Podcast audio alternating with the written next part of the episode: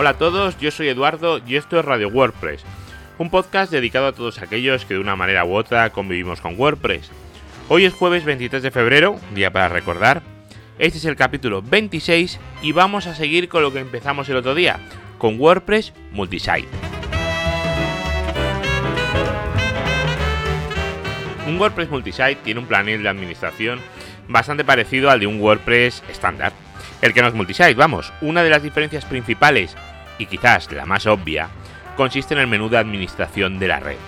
Para llegar a él pincharemos en nuestro admin de WordPress, en mis sitios y luego administración de la red.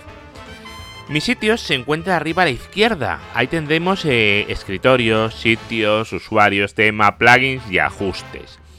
Ya os digo, muy similar al admin de un WordPress estándar o de el admin de un sitio de un WordPress multiusuario, multisite. En el escritorio vais a tener dos menús muy interesantes. Fijaros, actualizaciones, que es donde saltarán las actualizaciones de WordPress, exactamente igual que en cualquier otro WordPress, y luego una sección que se llama actualiza la red. Esto no lo vais a tener en un WordPress normal, y aquí es donde al darle vamos a actualizar todos los sitios de la red. Primero actualizamos el WordPress multisite y luego los sitios. Lo hacemos con este botón. Solo así nos vamos a asegurar de que todos nuestros sitios estén correctamente actualizados. En inicio, simplemente tendremos que dar dos enlaces. Uno para crear un nuevo sitio y otro para crear un nuevo usuario. Lo que pasa es que estas cosas lo vamos a ver ahora un poquito más adelante, porque para crear un nuevo sitio y crear un nuevo usuario, mejor lo creamos en los menús que son. En el menú de sitios tendremos dos opciones. La primera, en la que nos listará todos los sitios que están bajo nuestro WordPress multisite y luego añadir uno nuevo, donde vamos a tener la forma de crear nuevos sitios, nuevos blogs, WordPress o como lo queráis llamar, ¿vale? Si la configuración global de WordPress habéis indicado que queréis configurar con subdominios, tendréis este hueco para rellenar en vuestro lado izquierdo, a la izquierda del dominio, porque habéis dicho subdominios. Si por el contrario decís que le habéis dicho que lo queréis eh, configurar a base de directorios, vais a tener el hueco para indicar el nombre de vuestro sitio al lado derecho del dominio. Esto ya os digo, da exactamente igual como lo hayáis hecho. En mi caso yo las pruebas las voy a hacer con directorios. ¿Por qué? Porque me va a ser mucho más fácil y así no tengo que tocar el DNS. Vamos a ver, para añadir un sitio simplemente le vamos a indicar la URL del sitio, el hueco ese que os he dicho que quedaba por escribir, el título del sitio, el idioma del sitio y el correo electrónico del administrador. Nada más. Eh, aquí pensar que en el pasado ha habido alguna pequeña modificación. Pero bueno, os digo que en el momento de grabar este audio estamos en la versión 4.7.2 de WordPress. Os comento esto para que tengáis un punto de referencia. Y obviamente todo lo que estoy diciendo aplica directamente a la versión 4.7.2. Vale, a ver, en el menú de sitios eh, lo vamos a ir completando poco a poco, ¿vale? Os lo comento porque aquí hay más opciones que podéis ir viendo si entréis en editar y tal, pero de momento no os preocupéis, lo vamos a ir viendo a lo largo de este capítulo.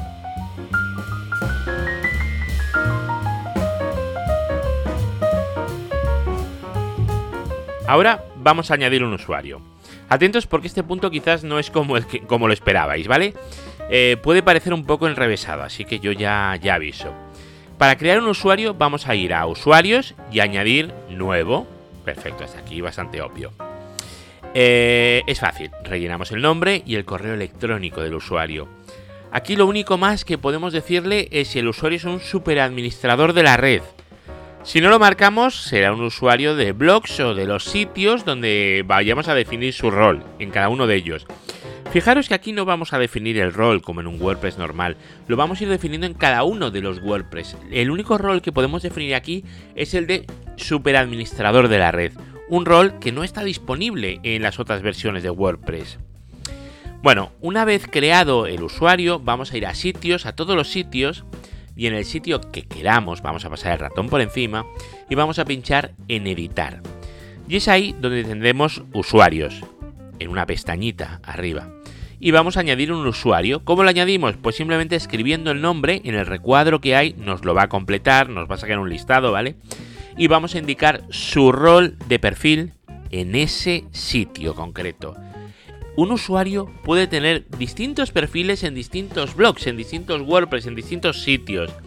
Es algo normal y vamos a tener que definirlo en cada uno de los sitios. Si el usuario no existe, podemos crearlo desde aquí. Sería como crearlo en el menú de usuarios, el que hemos visto antes, pero con una diferencia. Si lo creamos desde aquí, no vamos a poder crearlo como superadministrador de la red. Y para hacer eso, vamos a tener que ir luego al menú de usuarios y modificar este punto. Eh, como veis, eh, la creación de usuarios mm, se puede liar un poco, así que tenéis que ir con un poco de cuidado de saber que en la configuración de la red definimos el usuario si es superadministrador y el rol en cada uno de los sitios lo vamos a definir en cada uno de los sitios, en la pestañita de arriba que nos va a poner usuario en la edición del sitio.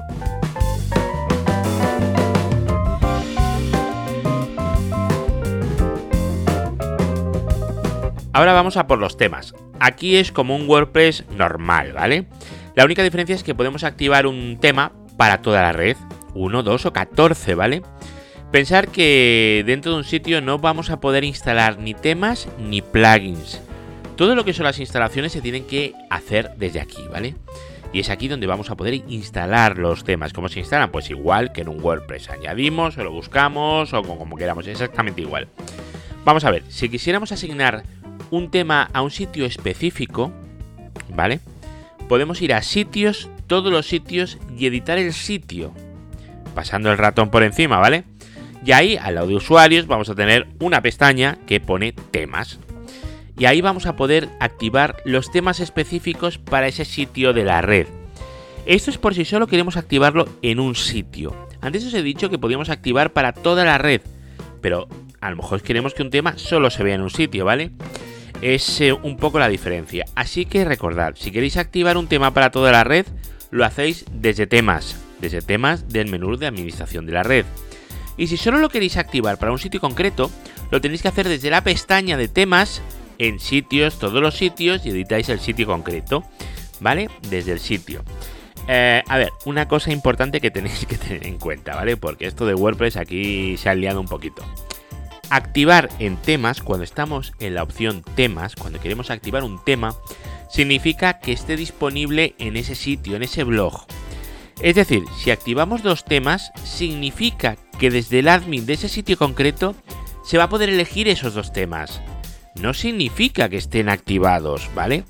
Para activarlo lo vamos a tener que activar en el admin del sitio concreto, en el admin del blog ese concreto, de ese WordPress.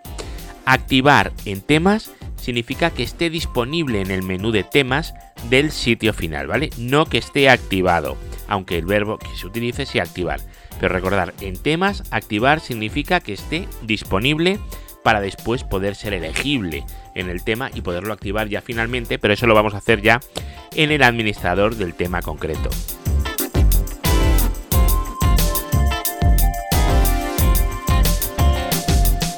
Ahora lo fácil sería que dijera, bueno, pues los plugins van igual que los temas, pero no. Sería demasiado fácil, así que no, veréis, los plugins van parecidos a los temas, pero no igual. Vamos a ver.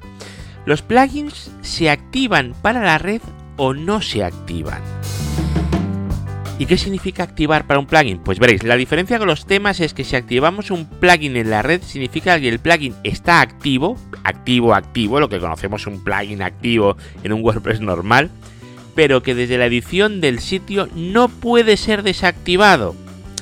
Los plugins para que estén activos, o sea, los plugins que estén activos se van a ver en los sitios y podrán ser activos. A ver, perdón, los plugins que no estén activos, que me he liado. Los plugins que no estén activos se van a ver en los sitios.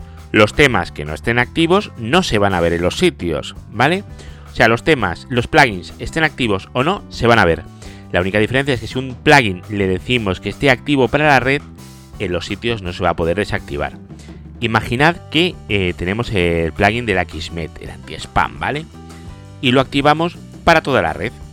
Nadie de la red va a poder desactivárselo, aunque quisiera.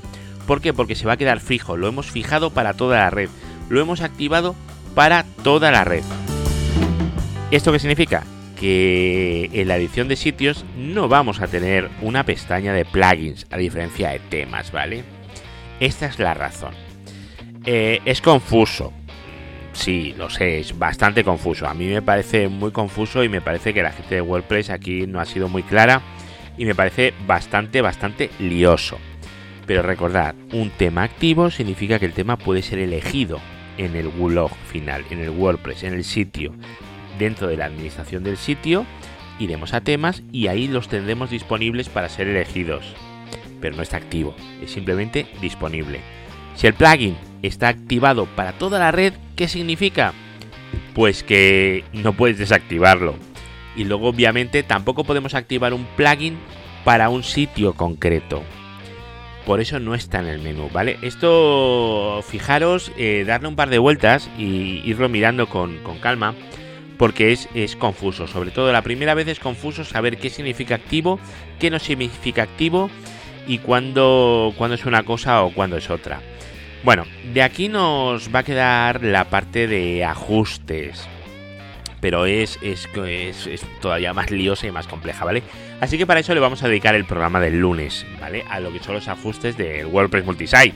Y luego los ajustes que podemos aplicar en cada uno de los sitios de forma independiente. Bueno, espero que el capítulo de hoy os haya, os haya sido útil. Recordad que os podéis suscribir tanto en eduardocollado.com como en iVoox o en el iTunes o donde sea. Y cualquier comentario ya sabéis que podéis eh, comentarlo en cualquiera de las plataformas que lo distribuyan. En Twitter yo soy ecollado o donde os dé la gana. Bueno, el Facebook la verdad es que no lo uso mucho, o sea que si comentáis ahí es probable que caiga en el olvido. Pero bueno, intentaré entrar de vez en cuando. Y bueno, espero que os haya gustado también el cambio de música para esta nueva sección, la de WordPress Multisite. Le hemos puesto jazz. Al amigo Víctor se ha quedado un poco extrañado por el cambio, pero bueno, espero que os guste y que quede bien. Y sobre todo que, nos veamos aquí el lunes con más WordPress Multisite, que de verdad es, es una pasada esta herramienta. ¿eh? Venga, hasta luego.